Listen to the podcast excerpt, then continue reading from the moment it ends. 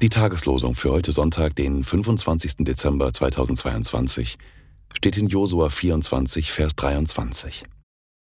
Tut von euch die fremden Götter, die unter euch sind, und neigt euer Herz zu dem Herrn. Josua 24, Vers 23. Der Lehrtext für heute steht in Johannes 1, Vers 18. Niemand hat Gott je gesehen, der Eingeborene, der Gott ist und in des Vaters Schoß ist, der hat es verkündet. Johannes 1, Vers 18.